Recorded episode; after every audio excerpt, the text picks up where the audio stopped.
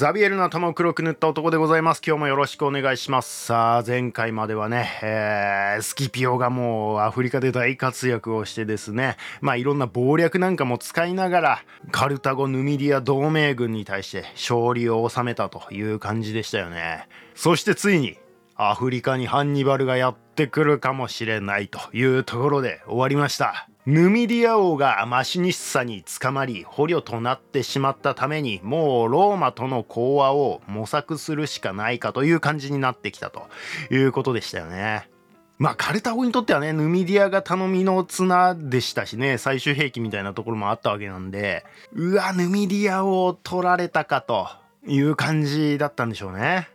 カルタゴはスキピオに対して講和の使節を送ると同時にハンニバル、マゴに対して帰国命令をここで出すんですよ。まあ、前回先走ってねあのマゴ帰国は失敗したみたいなことを言ってしまったんですけどこの時に帰国命令があってそのハンニバルと孫に同時にもうちょっとイタリアやってる場合じゃないからアフリカに戻ってきてくれということで命令を出してたらしいんですね。だけど孫は帰国に失敗した。だがハンニバルは成功したんですね。まあこの辺も細かくはねよくわかんないんですけどねどうやって帰ってきたのか。ハンニバルはイタリアで戦った歴戦の超精鋭部隊を連れてアフリカへ到着する。まあねもうあのイベリアからずっとアルプス越えを経験してなおかつあのハンニバルの戦いぶりにねついてきていた兵士たちですよそして追い込まれてもなお頑強に抵抗をし続けていた超精鋭部隊を連れてアフリカへ来たという感じなわけですね。あもちろんこれイタリア半島内で歩兵した戦力とかも含まれてますんでずっとイベリアからついてきた連中が全員生き残ってたとかそういう話じゃなくてまあその中身もちょっとずつ変わりながらも、まあ、ハンニバルに忠誠を使って頑強に抵抗を続けてきた部隊っていう感じですね。まあ、スキピオからしたらね若干、まあ、ピンチな部分もあるわけですけどそのアフリカにハンニバルが来た来ることに成功したっていうのはね。だけどローマではねまあイタリア半島からついにあのハンニバルがいなくなったわけですからもうこれどんだけ悩まされてきたことかと。追い込んでるとはいえねいつなんかこう息を吹き返すかわからないし一回ローマまで迫られたこともあるわけですからね。もうその怖さといったらないわけですよ。もうなんかおちおち眠ってもられないみたいなね、えー、恐怖心もあったでしょうね。まあそういう意味ではねそのイタリア半島からハンニバルが去ってくれてローマでは歓喜に沸いたでしょう。ローマの盾ファビウスはこの1ヶ月後に亡くなるんですよ。ああそうなんだと。前217年に独裁官に任命されてから亡くなったのが前203年と言われています。14年間もねずっとハンニバルとの持久戦を続けてきた男の役割も終わりこの戦争の結末を見ることなく亡くなった。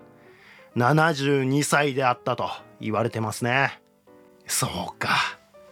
ここで亡くなるんですね。いやもうなんか人生の後半はねもうほぼハンニバルの大将に費やしてきたというような感じのファビウスでしたよね。まあファビウスがいなかったらねハンニバルももうちょっと大暴れできたんじゃないかなみたいなね、えー、感じも思いますよね。それがハンニバルが去ると同時に、えー、ほぼ同時にですね亡くなるということなんですよ。まあなんかここもね、えー、ちょっと感じるものがありますよね。さあ一方で和平交渉も行われていた。これ全然関係ないんですけどちょっとまたあのいい地図を見つけてですね。まあちょっとポッドキャストの人は申し訳ないんですけどまあツイッターかなんかにあげようかなとは思うんですけど。この地図全218年の時の地図なんでハンニバルがローマにあの乗り込んでくる直前ぐらいの地図ですね。あこんな感じねと。非常に分かりやすい、まあ、イタリアはね、えー、やっぱガリア・キサルピナの北西の方はやっぱまだ制圧できてないみたいな感じなんですよね。ここにハンニバル乗り込んできてでこの辺のガリア人たちを味方につけたりとかしてたというわけですよね。じゃヌミディア。ヌミディアはこのカルタゴの西側にある辺りですよという感じですよね。でさこれ東の方見てくださいよ。プトレマイオス朝めっちゃでかい。やっぱエジプトでかいなっていうのがよくわかりますよね。セレウコス朝めっちゃでかい。ね黄色がセレウコス朝ですよ。でペルガモン王国っていうねアナトリア半島の先っぽの方だけちょっと独立してるみたいな。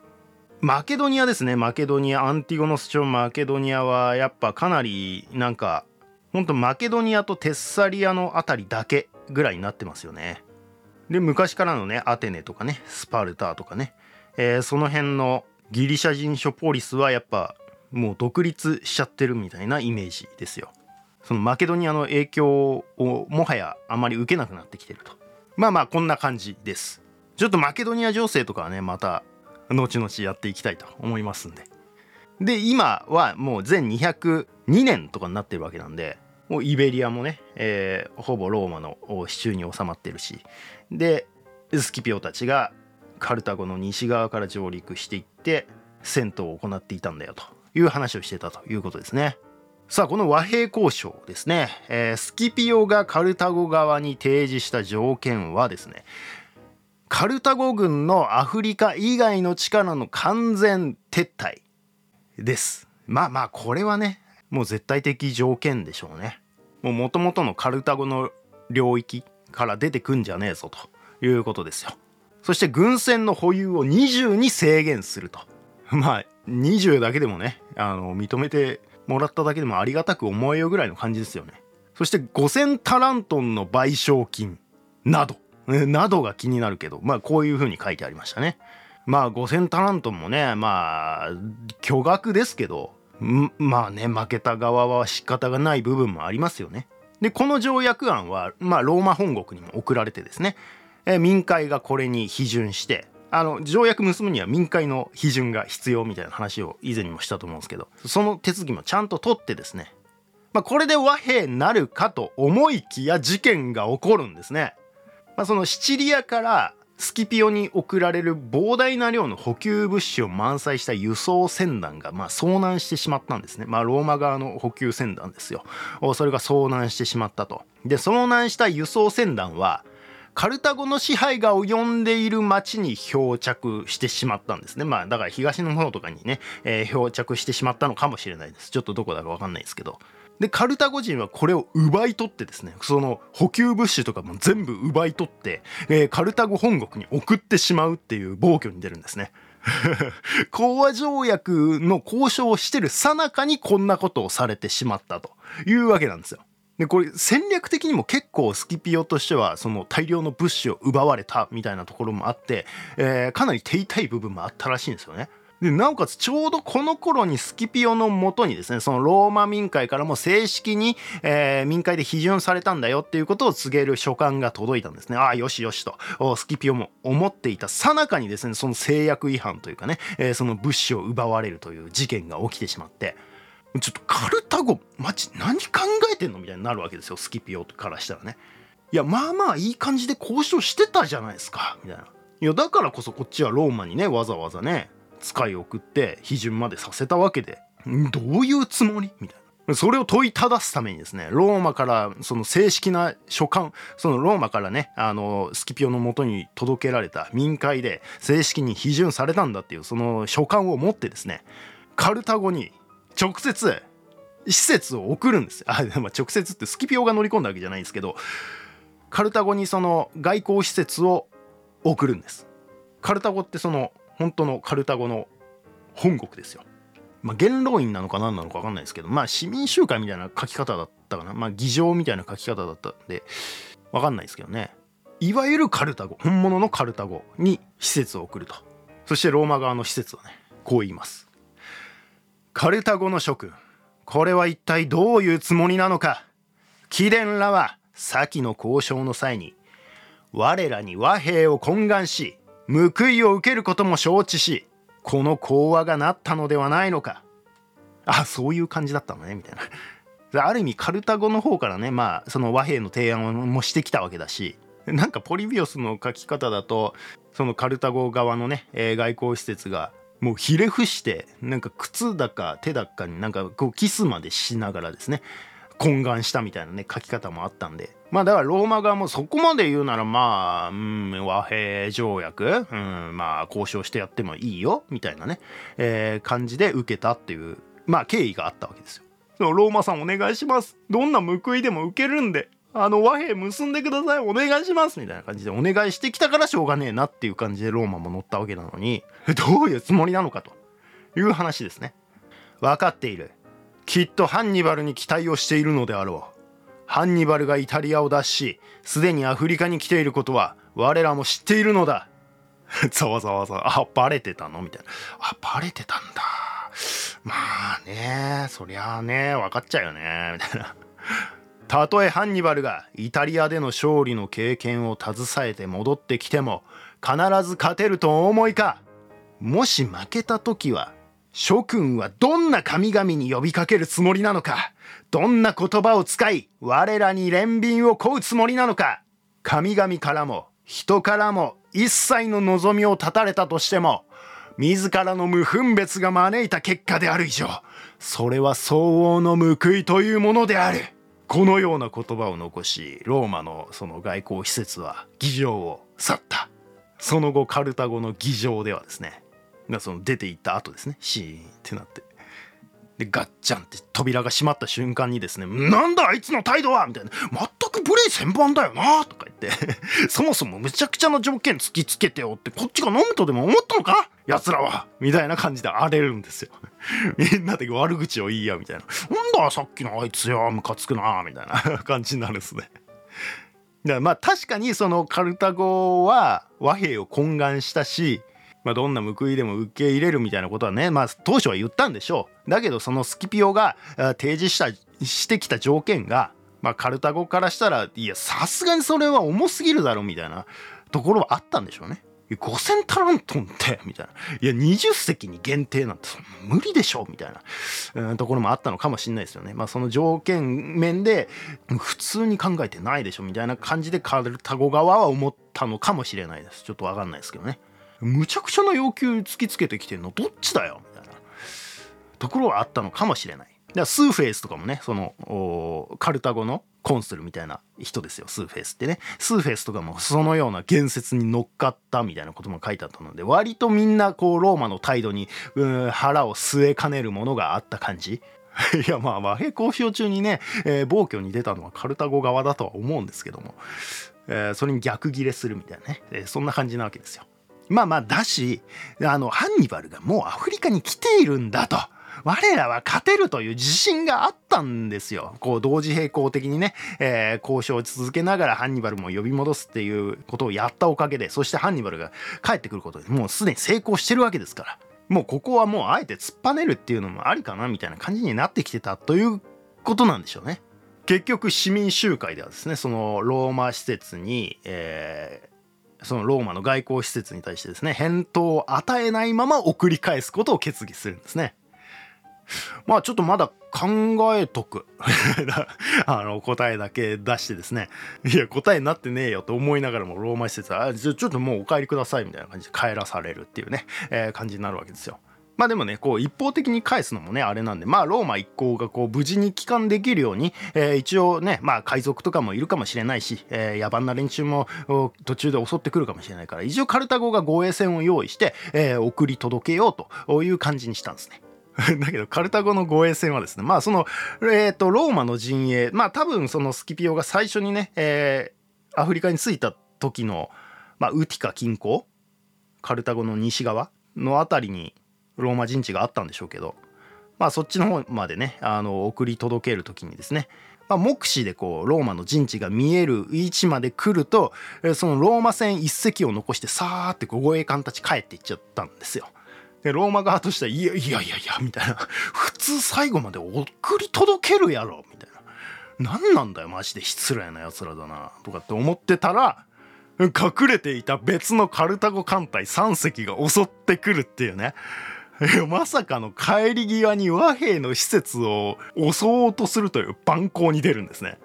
いやそれはダメだろうっていう。もう一気にこぎ出してですねローマ船の横っ面に穴を開けようとして突っ込んでくるんですが、まあ、これはねそのローマ船がなんかうまくかわしたらしいんですね。それでもこう矢の雨を後ろからとかね横からとか降らせてですね、えー、そのローマ船の乗組員の相当数を殺害されたらしいんですね。まあだけどもうすでにね、あの、そのローマの陣営もね、えー、目視で見える位置まであったんで、もうそこまで必死にローマ側ね、あの、漕いで漕いでこきまくってですね、で、陸からもね、その騒ぎに気づいてですね、その、まあ多分陸から弓を撃ったりとかね、あの、援護してくれたんでしょう。そういったこともあって、まあなんとかその外交の死者、まあ3人ぐらいね、あの、外交の死者いたんですけど、この死者たちは無事に帰還することができた。乗組員たちはいっぱい死んだんだけど、死者は生き残ることができたという話ですね。いや、これはダメですね。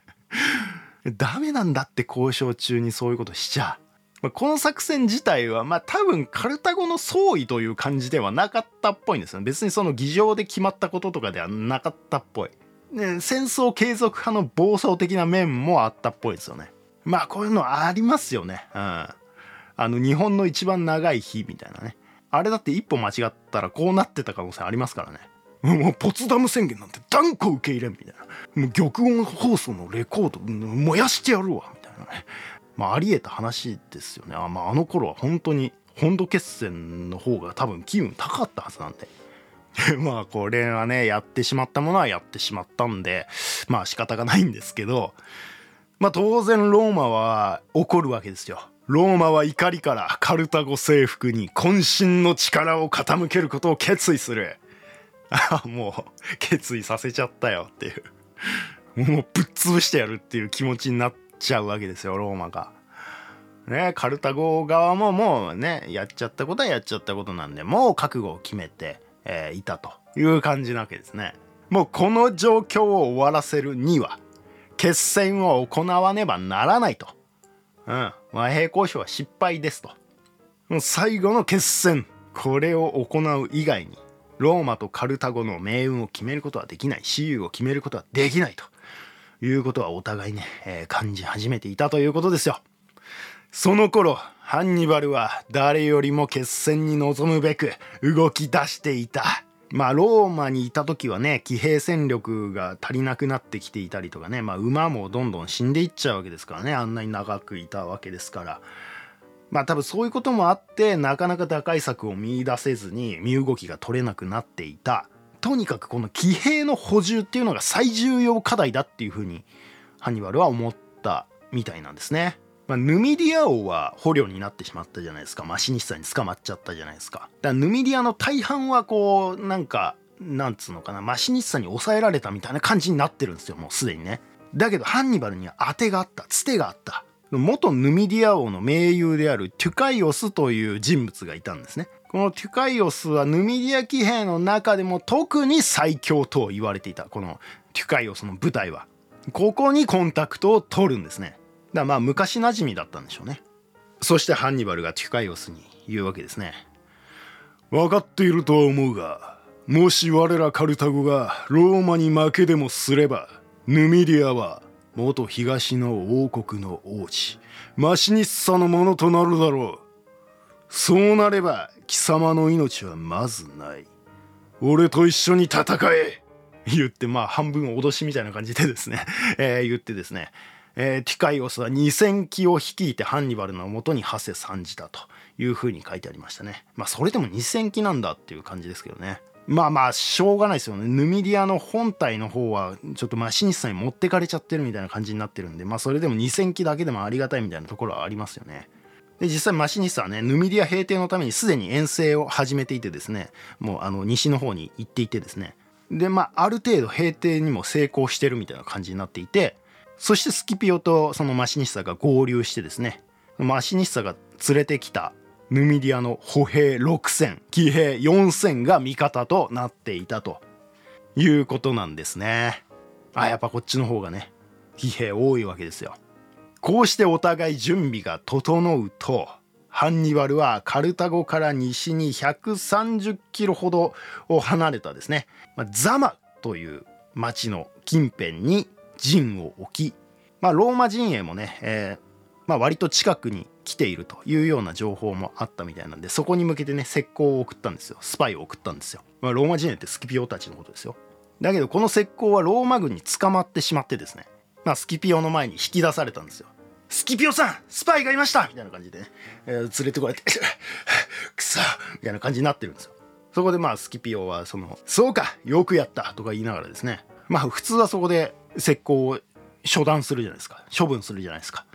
だけどスキピオはですね処断するどころかですね好きに見て回るがいいとか言って、あの陣営内をくまなく見せて回ってですね、あの、帰りの食料をななたんまり持たせてですね、護衛までつけて、あのハンニバルの元に送り返すっていうことをやるんですよ。何なのかよくわかんないんですけどね。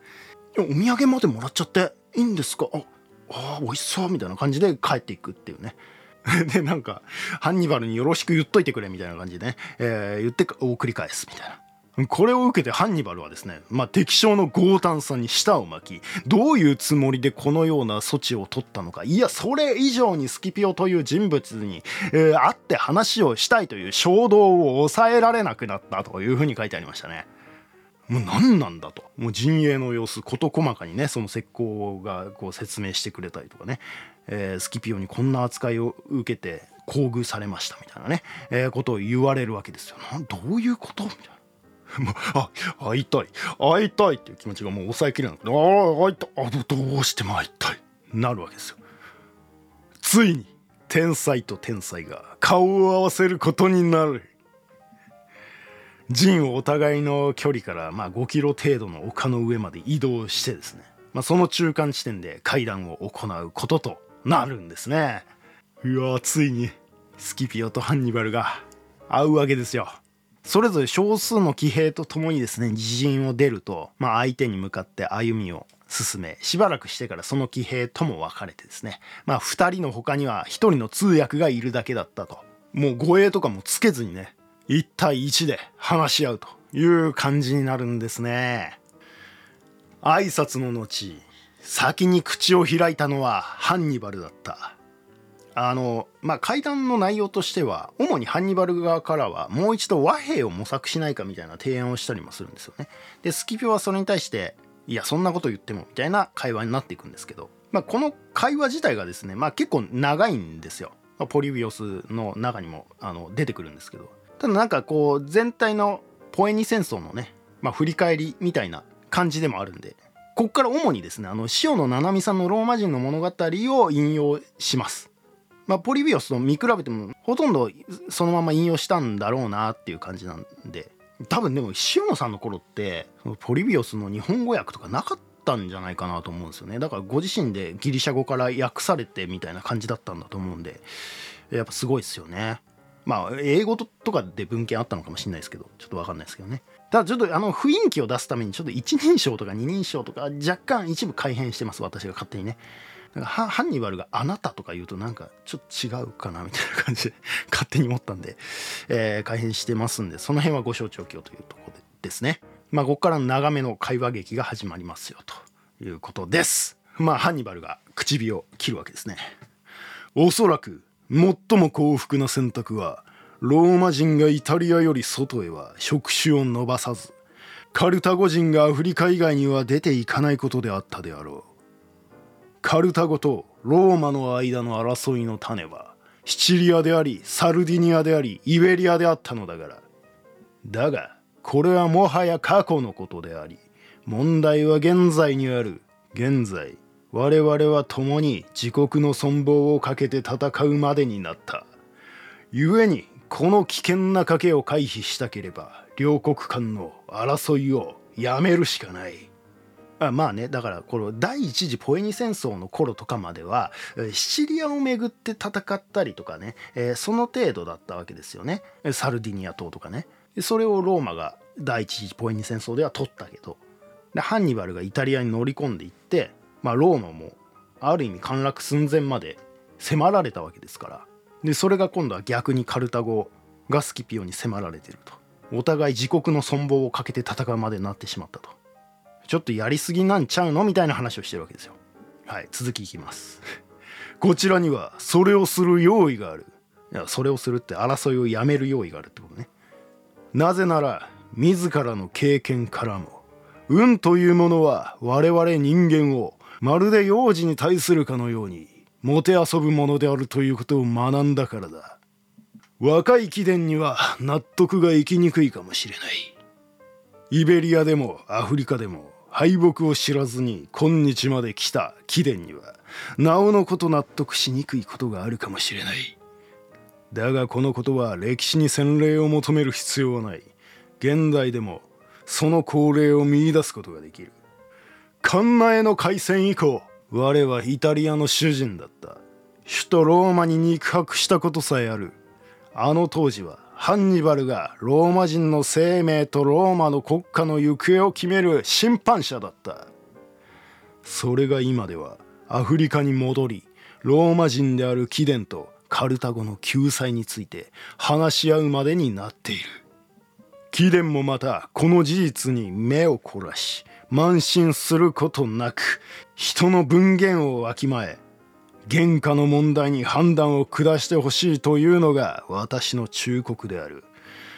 できるだけ大きい幸福をあるいはできるだけ小さな参加を選択する。それが正しい判断というものであろう。もしも慎重な人物ならば誰が迫りつつある危険に強いて立ち向かうであろうか。ハンニバルとの対戦でもしも貴殿が勝利者になったとしても貴殿の名声が上がるわけではない。ローマの名誉が高まるわけでもない。反対にもしも貴殿が敗者にでもなったならばこれまでのスキピオの輝かしい戦歴は無にキスだけではなく自身の破滅も免れないことになるだろう。提案しよう。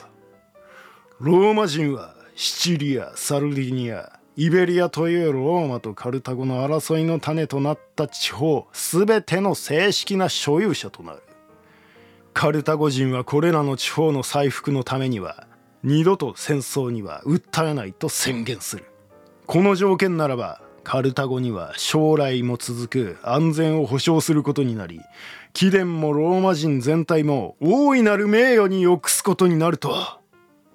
確信している。ハンニバルの話は終わった。まあこれハンニバルが言ってんのってその領土的には現状維持でそのイベリアとかサルディニアとかシチリアとかはもうローマが持ってていいよと。カルタゴはカルタゴだけでもうそれ以上出ないようにするからみたいな話をしてるわけですよ。だ多分この賠償金とかねあの船がどうこうとかね船の占有が20隻までとかそういう条件はつけないでくれみたいな話を、まあ、遠回しにしてるみたいなね、えー、ところもあるわけですよ。まあさもなくばこのハンニバルと戦うことになるけどそれでもいいのかいと。あなたは運とか運命がこう揺らぐものだっていうことを知ってるのかいと。負けたら君終わりだからねっていうことを突きつけてるわけですね。さあまあこうしてハンニバルの話は終わって彼よりは12歳年下のスキピオが口を開く番だったこの戦役を始めたのはローマ人ではなくカルタゴ側であったことはハンニバルあなたが誰よりもよく知っている事実であるいや、これ、そりゃそうっすよね。だってハンニバルが、これ第二次ポエニ戦争の発端って、ハンニバルがね、イベリアでサグントム攻撃しちゃったからですよね。で、ローマ側もそれ救援しようと思ったんだけど、全然間に合わなかったみたいなね、感じだったわけですよ。そしてエブロ川は渡っちゃったっていうね、え、これがもう致命的だったわけですよ。もう完全なるもう宣戦布告ですよね。そりゃハンニバルあなたが誰よりもよく知ってるだろっていうのはね、えー、よくわかるわけですよね。神々がローマ人を助けて勝利に導きつつあるとしたら、それは神々さえもどちらに非があるかをご存知であり、防衛のために立った者に味方したいと考えてのことに違いない。私とて運命が変わりやすいことは知っている。そして人間の力ではどこまでしかやれないかも十分に分かっているつもりだ。もしもローマ軍がアフリカに侵攻する以前にあなたが自発的にイタリアを退去していたならば、また私が提示した講話が決裂しない前であったならば、あなたの今の提案はあなたの満足いく結果につながっていただろう。いや、これもごもっともですよね。いや、そんなこと言うなら自分でイタリア半島から出てけよっていうことと、そもそもスキピオが提示したねあの5000タラントンとか船を制限とかね。提示した講和条約を結んでるさなかにね施設の船を襲うっていうね暴挙に出たのはどっちなんだと。それを今更ねそんこんなこと言われてもねいやそりゃ乗れないっすよハンニバルさんみたいな感じですよ。だがあなたのイタリア退去はあなたの意思によったものではなかった。アフリカに侵攻したローマ軍の戦火に影響されての退去だった。講和の条件もこれでは変わって当たり前だ。しかもローマでは民会まで承認していた講和を決裂させたのはカルタゴ側であることを忘れないでもらいたい。ごもっともですって。いうこの私にあなたは何をせよと言われるのか。私の立場にあなたが立つとしたらあなただったらどうされるのか。いかにあなたもカルタゴ政府も不服だとしても講和の条件は私の提示したものから変えるわけにはいかない。ハンニバル。あなたには明日の開戦の準備をするよう進めることしか私にはできない。なぜならカルタゴ人はいやあなたは特に。平和の中で生きることが何よりも増えてなようであるから。二人の武将は左と右に分かれ丘を降りた。史上有名なザマの海戦は明朝を期して決行されることになったのである。続きは次回。ふえついにザマの海戦。ああちなみにザマの海戦ってああんまりこうザマの町からはねあんまり近くない場所で、えー、あったらしいですね、え、結構遠い場所であったらしいんですけどなんか後の書物の中でここがザマの近郊でっていう風に書かれてたからザマの戦いって呼ばれるようになったみたいなことが書かれてましたね。いよいよ天才対天才の大回戦が始まります。以上ザビエルの頭を黒く塗った男でした。